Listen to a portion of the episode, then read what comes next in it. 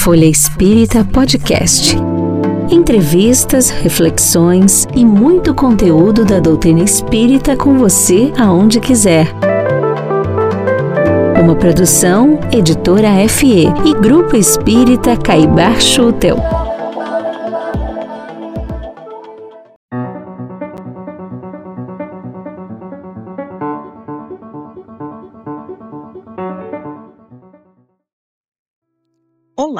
Amigos e amigas. Hoje vamos para o oitavo programa da nossa cobertura especial do Mednesp 2023, em que estamos trazendo para vocês com muito carinho os mais recentes temas sobre saúde e espiritualidade, sempre sob a ótica da medicina espírita. Nosso convidado de hoje é especial. Ele já esteve conosco diversas vezes neste podcast e na Folha Espírita e ouvi-lo é sempre uma oportunidade de esclarecimento e aprendizado, ajudando-nos a derrubar tabus sobre sexualidade por meio do exercício de olharmos questões atuais sob a ótica do espírito imortal. Estamos falando do médico homeopata Andrei Moreira, renomado escritor e palestrante espírita, autor de 15 livros entre eles a homossexualidade sob a ótica do espírito imortal e transexualidade sob a ótica do espírito imortal. Hoje vamos abordar mais uma vez um tema super atual: o acolhimento da população transexual à luz da espiritualidade. Há 14 anos consecutivos, o Brasil é o país com mais mortes de pessoas trans e travestis no mundo. Uma marca que traz muita vergonha para nós como nação. E nesta conversa com a nossa querida Cláudia Santos, Andrei Moreira vai falar sobre a importância de enxergarmos, a conectarmos afetivamente e acolhermos de forma humana a população transexual, dentro e fora dos centros espíritas, principalmente. Além de nos ajudar a derrubar mitos e preconceitos que tanto envolvem a transexualidade.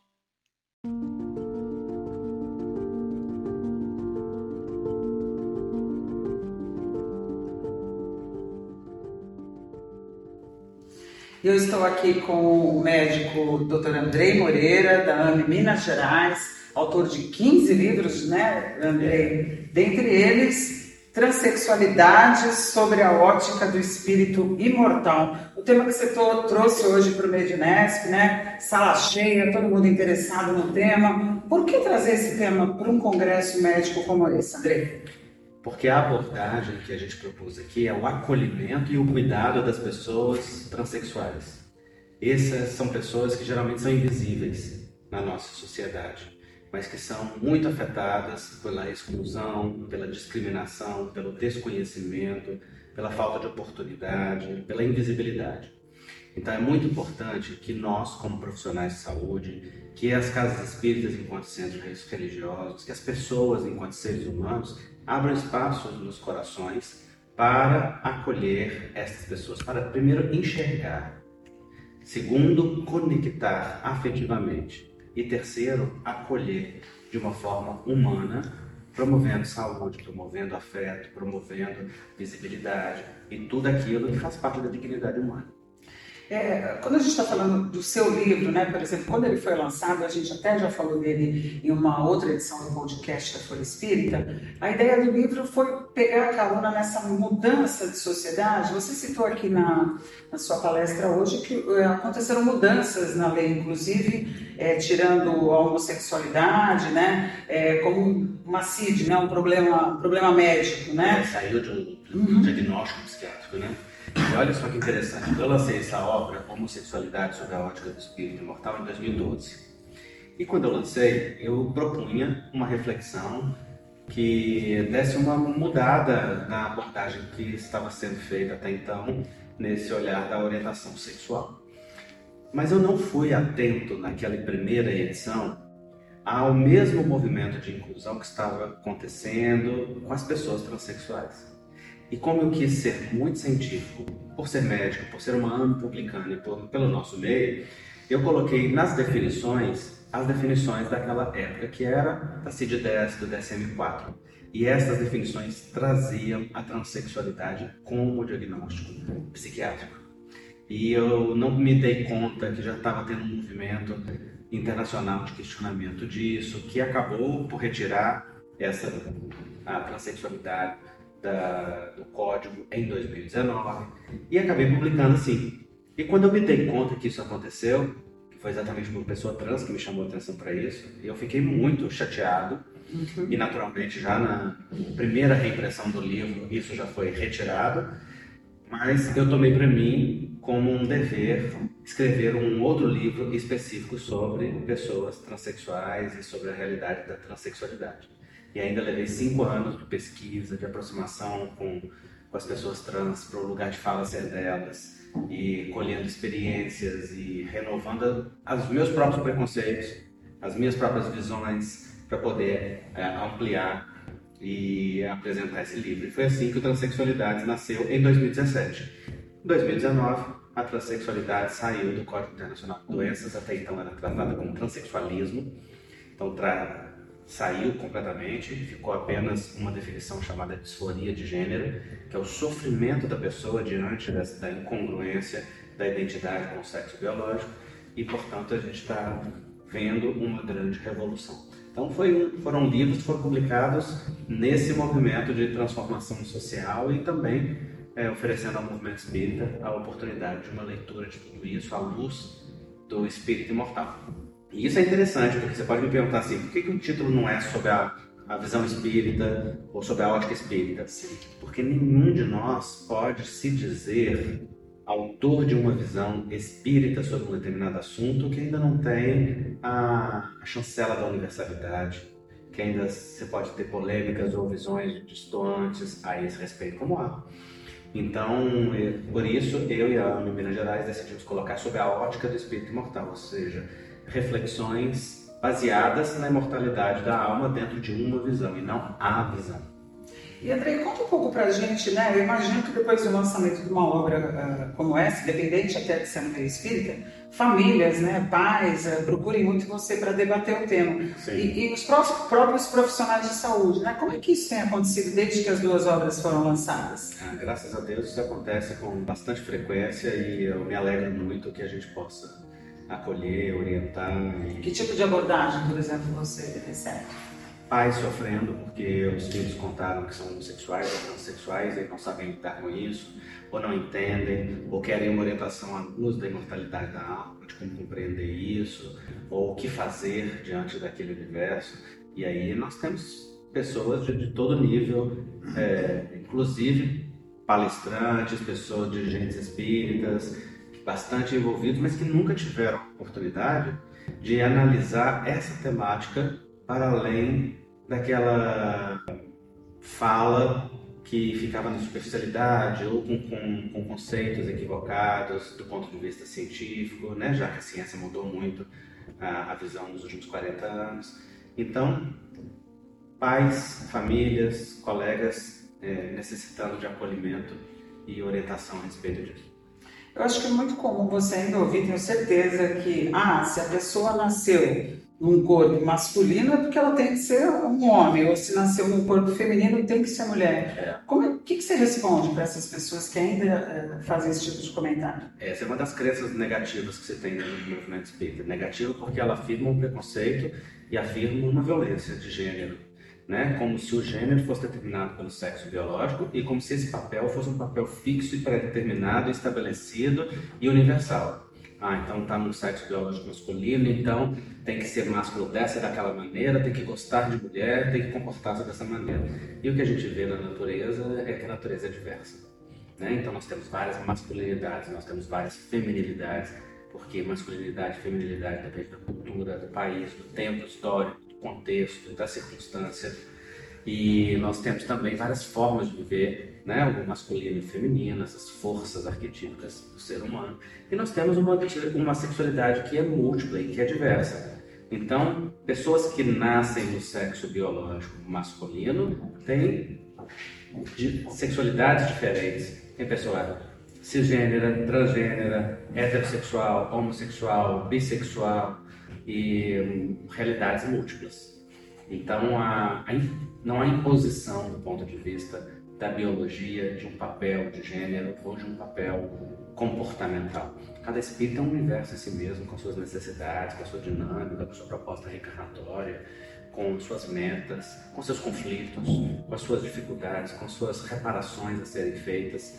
Então, o bonito é que a gente aprenda a validar a subjetividade de cada pessoa e a unicidade de cada ser humano. Então, o universo das possibilidades de experiências afetivas e eh, de gênero são muito grandes, né? E a cultura tem um papel muito grande nisso.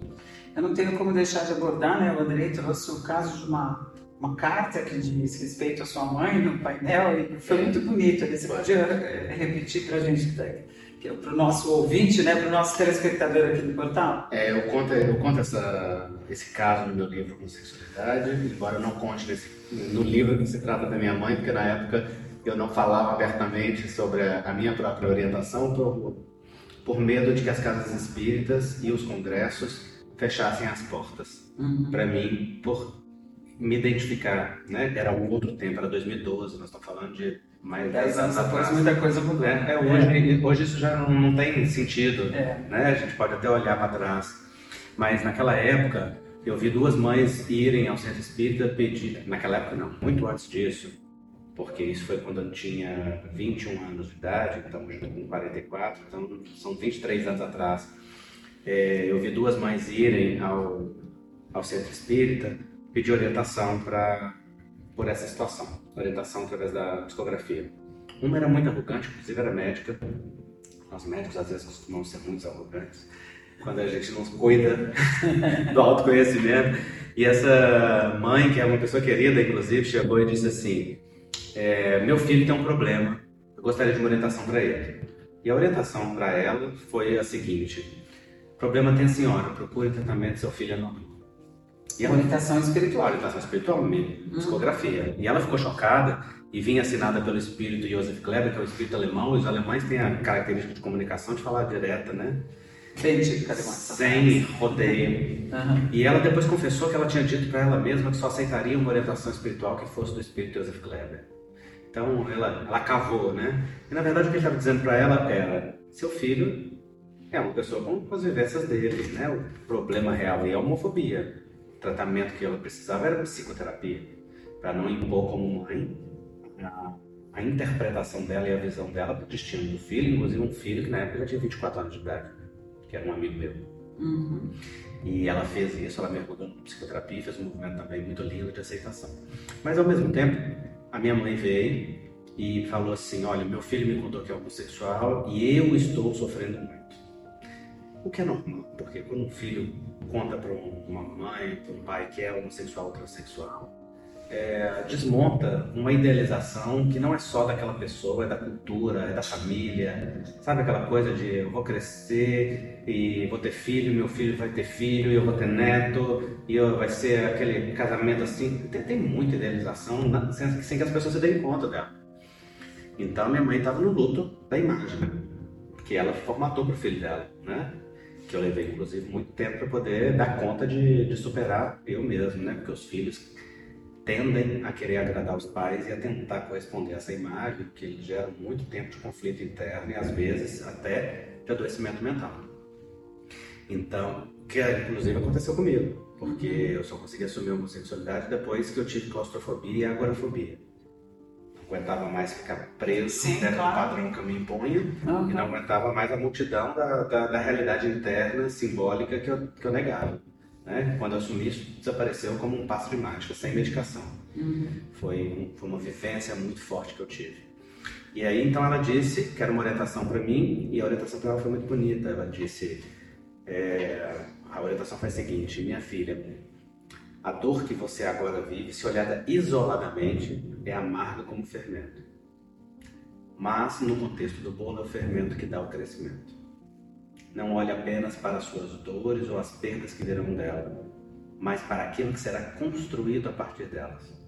E então compreenderás que a situação que agora te desafia ao seu núcleo familiar é aquela que você solicitar antes da reencarnação para ampliar a família para o patamar da fraternidade universal. Muito bonito. E é lindo, né? É, Uma coisa dessa. Foi muito consolador para ela e para todos nós. E, na verdade, o que eles, os espíritos estão falando é de todas as realidades, ou seja, os contextos reencarnatórios têm um propósito para a família, para o indivíduo, para todos. E o objetivo é que a gente ame mais, e ame mais amplamente, ame mais sem amarras, e ame mais sem fronteiras, e possa amar, porque o que é o amor senão um espaço de dignidade, onde todos podem ser o que verdadeiramente são dentro da ética universal. É, exatamente. Então, Agora, André, Muito você falou uma coisa muito importante, né? Dessa transformação é, pela qual a sociedade vem passando, né? Então, você disse, há 10 anos você não tinha coragem de, de repente, falar, assumir quem você era, né? E hoje esse movimento muito forte, né? Cada vez mais na nossa sociedade, principalmente nos grandes centros, porque a gente sabe que ainda sim. lugares é, menores ainda tem um certo preconceito, né? É, como é que você vê essa transformação, né? E, e que tipo de mensagem que você deixa para a sociedade nesse sentido? É, a gente, a gente Para quem ainda precisa se transformar, né? Cada cultura, cada época lida com a sexualidade, com a realidade social de uma determinada forma. E o que nós vimos acontecer nos últimos tempos é uma afirmação do direito das pessoas existirem, que está cada vez mais forte, né? E outras transformações também comportamentais, algumas sadias, outras nem tanto, né? Alguns problemas comportamentais também do ser humano com a sexualidade que sempre existiram. Enfim, toda época tem as suas aberturas e as suas dificuldades. O fato é que a gente não vive mais numa sociedade é, moralista que classifica as pessoas em padrõezinhos fechados e que deve e que as pessoas são obrigadas a ficar ali. Claro que nós temos um conservadorismo que está sempre é, resistindo a mudanças e a ampliações de, de ideias e que às vezes quer trazer as pessoas de volta às caixinhas e às e as limitações, mas isso não é possível mais hoje. Mesmo que isso exista, não há, não há uma aceitação, mas nem das pessoas, nem da própria sociedade para esse, esse movimento. Né? Há muito debate, há muita discussão. O fato é que cada ser humano tem direito de existir e ter seu espaço digno na sociedade como cidadão, como pessoa, como ser humano, com seus deveres, suas obrigações e contribuir, né? André Luiz falava isso, né? Chegará o dia que todos serão tratados no mesmo nível de dignidade humana. Emmanuel também falou a mesma coisa, tanto no Vida e Sexo quanto falaram no, na obra de André Luiz. Então, nós já estamos vendo isso que eles falavam lá atrás, que iria acontecer nas ampliações dos conceitos e dessa realidade. Mas também nós temos desafios novos, né? Então, por exemplo, outro dia eu fui numa festa de 15 anos e eu parecia o conservador da festa. Porque eu fiquei olhando os jovens de 15 anos na pista e eu falei assim, pelo amor de Deus, alguém tampa esses meninos aqui, tá cheio de, tá cheio de, de- de idosos aqui, porque os meninos estavam numa vivência tão livre da sexualidade que pra mim me chocou. É, tá vendo? Tudo depende do ponto de Então, vista. o pêndulo, quando ele sai de um lado, ele vai pro oposto. Né? E até encontrar o, o- o lugar do meio, a né? balança, né? Leva um tempo. E eu parecia, eu ainda brinquei com o pessoal, gente, o que, que é isso? Vocês não estão vendo? E o povo ria de mim, né? Não, era você que, que ampliava os conceitos. Eu falei, é, mas agora eu sou o careta, acho que esses meninos estão demais. Né? Alguém, alguém, Bota um freio nesse alguém fala pra pessoal. eles que tem manhã, que eles não precisam vivenciar tudo de uma vez, não é? Mas isso é característica da juventude, da geração Sim. moderna, com todos os assuntos, não é só com a sexualidade. É uma urgência, uma ansiedade, uma falta de limites, uma falta de definições, uma experimentação muito aberta, né? Enfim, cada, cada sociedade, cada época com novos, com novos desafios e em todas elas o processo necessário é sempre o mesmo, o da educação ética. Não exatamente moral, porque a moral é o costume de uma determinada sociedade e pode ser muito contrário à ética. Mas a educação ética de a pessoa se compreender como cidadã no mundo, a pessoa se compreender à luz da imortalidade da alma como espírito imortal, como ser divino, e compreender a responsabilidade que tem perante si mesmo, perante o seu afeto, perante o afeto e o sentimento do outro, as relações afetivas nessa perspectiva. Né? Então, o processo da educação ética é o processo que a gente precisa. Isso parte naturalmente dos conceitos e das definições. E André, agora já caminhando para o final, é, você comentou aqui hoje também que ainda existe uma certa dificuldade das casas espíritas em lidarem uh, com a homossexualidade ou com a questão uh, da transexualidade, né? Que mensagem você deixaria para essas lideranças, né? Uh, sobre uma dificuldade, como é que elas devem tratar dentro das próprias casas? Olha, a mensagem que eu deixaria é que os líderes espíritas se conscientizem rapidamente que a casa espírita pertence a Jesus e não a eles líder espírita não tem direito de cercear nenhum ser humano da digna participação com as mesmas características e condições que todo ser humano tem, que é ser respeitoso consigo mesmo, com o ambiente, com a realidade, dentro dos princípios da doutrina espírita. Você discriminar qualquer pessoa por qualquer característica é absolutamente contrário a Jesus. E aquele espaço ali é do acolhimento que é do Cristo, não é um espaço que é nosso. Nós que estamos dirigentes somos responsáveis por uma tarefa, né? E frequentemente os casos mais graves da casa, que estão internados ali em regime de urgência por necessidade pessoal de reajuste. E compete-nos criar um espaço fraterno, amoroso, aberto, para que a vivência do Evangelho possa acontecer. Então, dizer que homossexual, transexual não pode frequentar casa, não pode dar palestra, ou se der palestra não pode estar travestido, ou não pode estar como transexual, ou não pode estar. Essas características não pertencem né, a, a nenhuma a nenhum dirigente, a nenhuma realidade, elas não podem acontecer. Antigamente não podia dar passe, não podia fazer palestra, não podia dirigir é, mocidade, porque que, que exemplo que seria para os jovens, tinha que, era condenado literalmente a reunião de tratamento espiritual sem fim, porque eram perturbados do passado, e essa é uma ilusão do orgulho, uma arrogância de falsa superioridade espiritual que às vezes as pessoas cisgêneras e heterossexuais lançam sobre as pessoas que são diversas, que não cabe é fruto da ignorância e é fruto da ilusão pessoal que cada um de nós tem, porque nós todos nos igualamos por baixo. Está todo mundo necessitado de aprender dignidade pessoal, respeito ao outro, validação do afeto, não é fidelidade a Jesus, fidelidade ao Evangelho. Então, o que é a casa espírita? É, como qualquer outro templo religioso, uma escola da alma, um educandário do espírito, uma enfermaria para nós, diante do nosso passado, da nossa realidade, uma esperança para o futuro e é o espaço onde a gente tem que esforçar para viver o clima que Jesus deixou aqui entre nós. É o desafio que, que nós todos. Então, a mensagem que eu deixo é que a fraternidade possa reinar legitimamente nas casas espíritas nos nossos corações. Muito obrigado, Andrei. Olha, eu vou só repassar aqui os, os, os, dois dos 15 livros que o Andrei tem publicados, né? Todos pela Minas Gerais, Sim. editora, né? Homossexualidade sob a ótica do espírito imortal. E aqui, transexualidades, no plural, né? sobre a ótica do espírito imortal. É, porque as transexualidades são diversas, né? A, a forma de cada um se sentir, se expressar dentro da sua transgeneridade ela não é igual. Então tem pessoas que têm um, um, conflito enorme com o corpo e com a sua expressão, tem outras que têm uma, uma aceitação e um espaço diferente. Então são realidades múltiplas, por isso que está no plural. E quem quiser adquirir os livros, André, como pode fazer? Pode entrar diretamente em contato com a candeia.com ou nas livrarias dos Centros Espíritas ou em Kindle na amazon.com.br. É isso, gente. Vamos ler os dois livros para a gente, além da palestra do André aqui hoje, né, a palestra e a, e a entrevista, super nos esclareceu, né, para que as pessoas possam realmente se informar mais, né, e, e, e deixar de tratar o assunto como, como tabu, como ainda é tratado hoje.